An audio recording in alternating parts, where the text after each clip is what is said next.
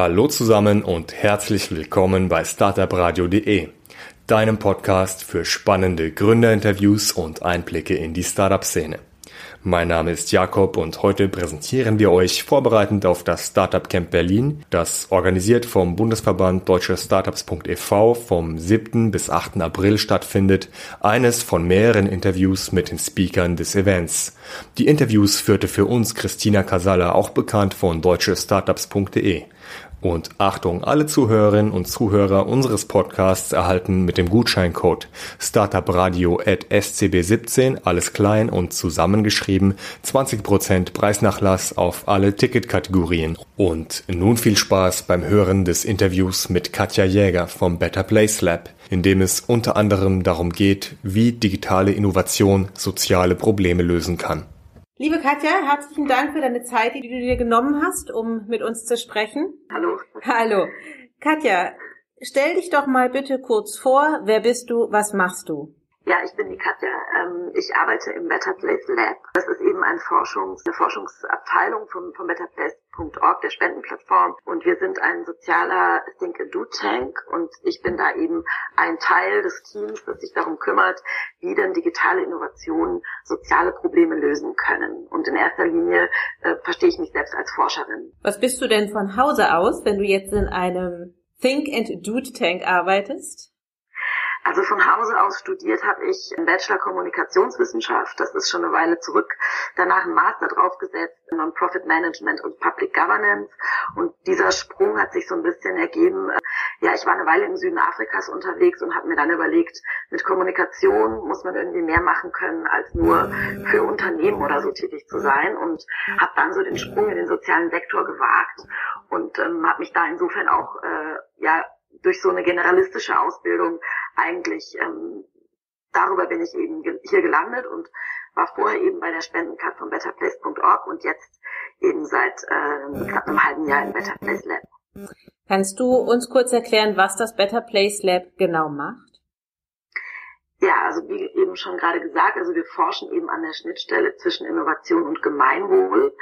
Und wir haben verschiedene Kooperationspartner, mit denen wir eben rausgehen in die Welt und uns angucken, welche Cases gibt es denn da.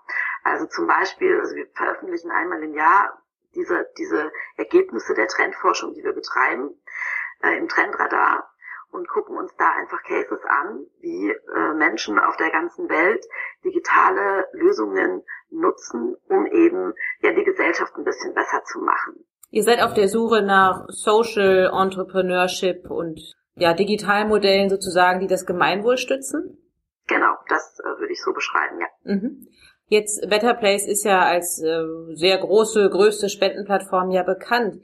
Ähm, wie eng arbeitet ihr denn zusammen? Also wir sitzen ja in einem Büro wir sind ja, wir verstehen uns äh, so ein bisschen als Geschwistermodell. Also wir sind sitzen nebeneinander, aber arbeiten auch miteinander. Ne? Also überall, wo sich Synergien ergeben, versuchen wir immer voneinander zu lernen und auch äh, miteinander irgendwie unsere unsere Idee voranzutreiben.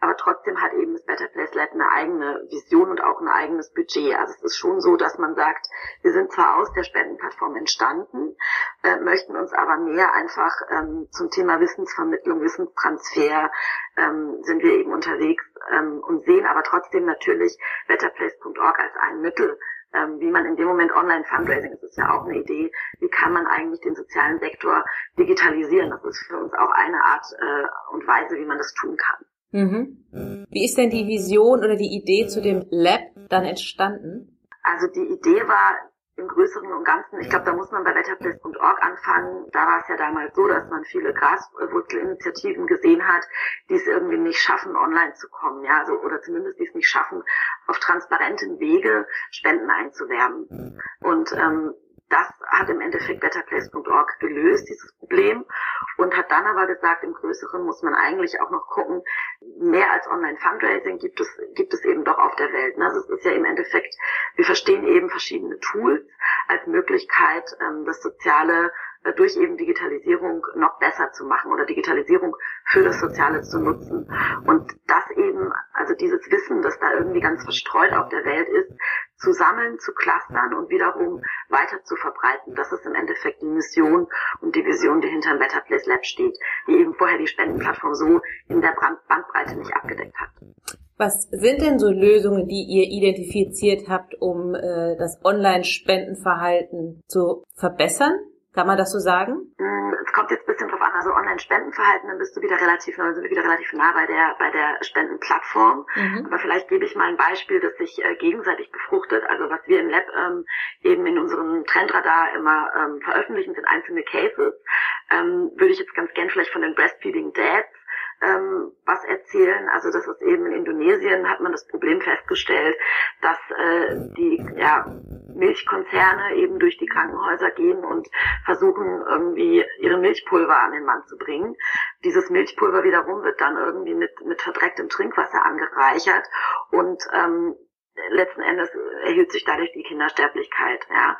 Und dann gab es eben die Breastfeeding Dads, die gesagt haben, wir haben jetzt irgendwie keine super Kampagne oder wir haben nicht das Geld, irgendwie selbst ähm, eine super Kampagne zu starten, aber wir haben Social Media, also wir haben Twitter, wo man mhm. eben mit wenigen Mitteln viel erreichen kann, vor allem viele Menschen erreichen kann und haben dann eben einfach angefangen äh, zu tweeten zu dem Thema, was ja so ein bisschen erstmal ein bisschen skurril ist, dass Männer zum Thema ähm, Brust, äh, Muttermilch ähm, sich irgendwie engagieren ja. und haben es aber eben über einen schlauen, eine schlaue Idee gemacht, indem sie gesagt haben, wenn du ein halbes Jahr lang nicht äh, äh, dieses Milchpulver kaufst, sondern Muttermilch gibst, dann ähm, kannst du dir ein iPhone kaufen.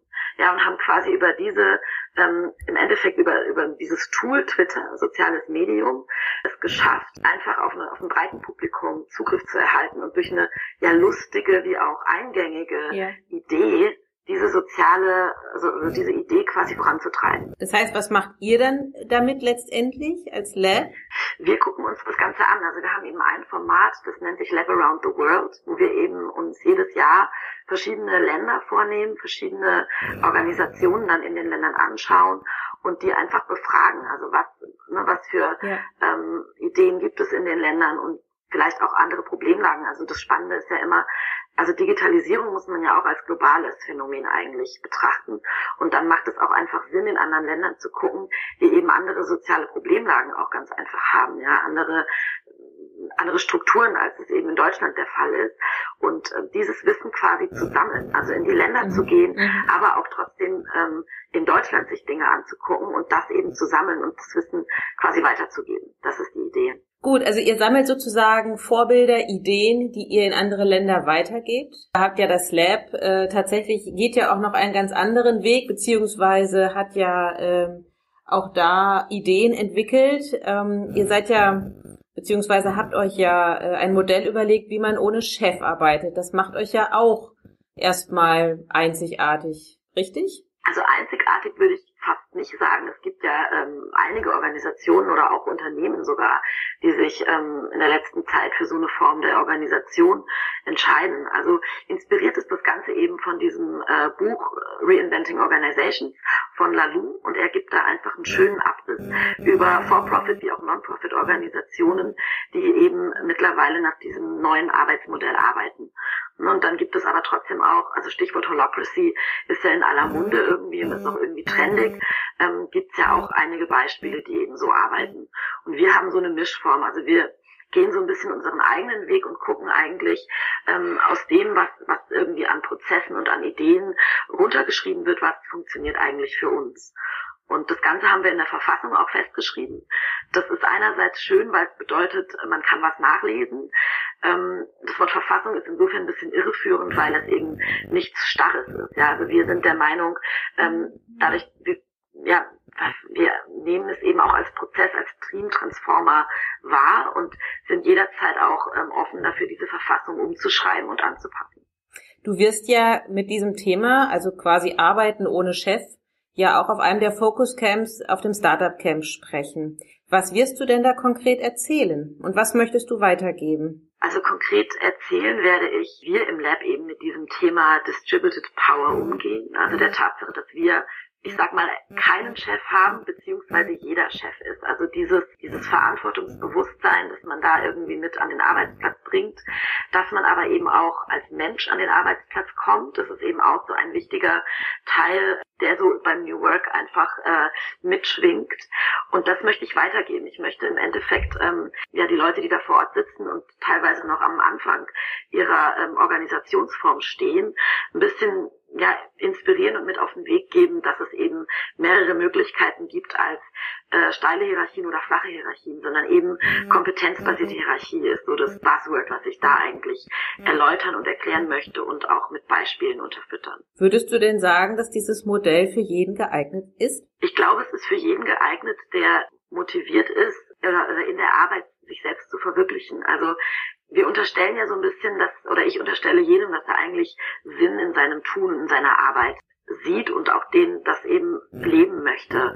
Und ich glaube deshalb, also wir sprechen auch manchmal mit großen Unternehmen, die dann sagen, ja, das geht nicht bei uns. Ähm, das würde ich verneinen, weil es gibt ähm, einfach Beispiele von großen Organisationen und auch Profit-Orgas oder Unternehmen, wo es funktioniert.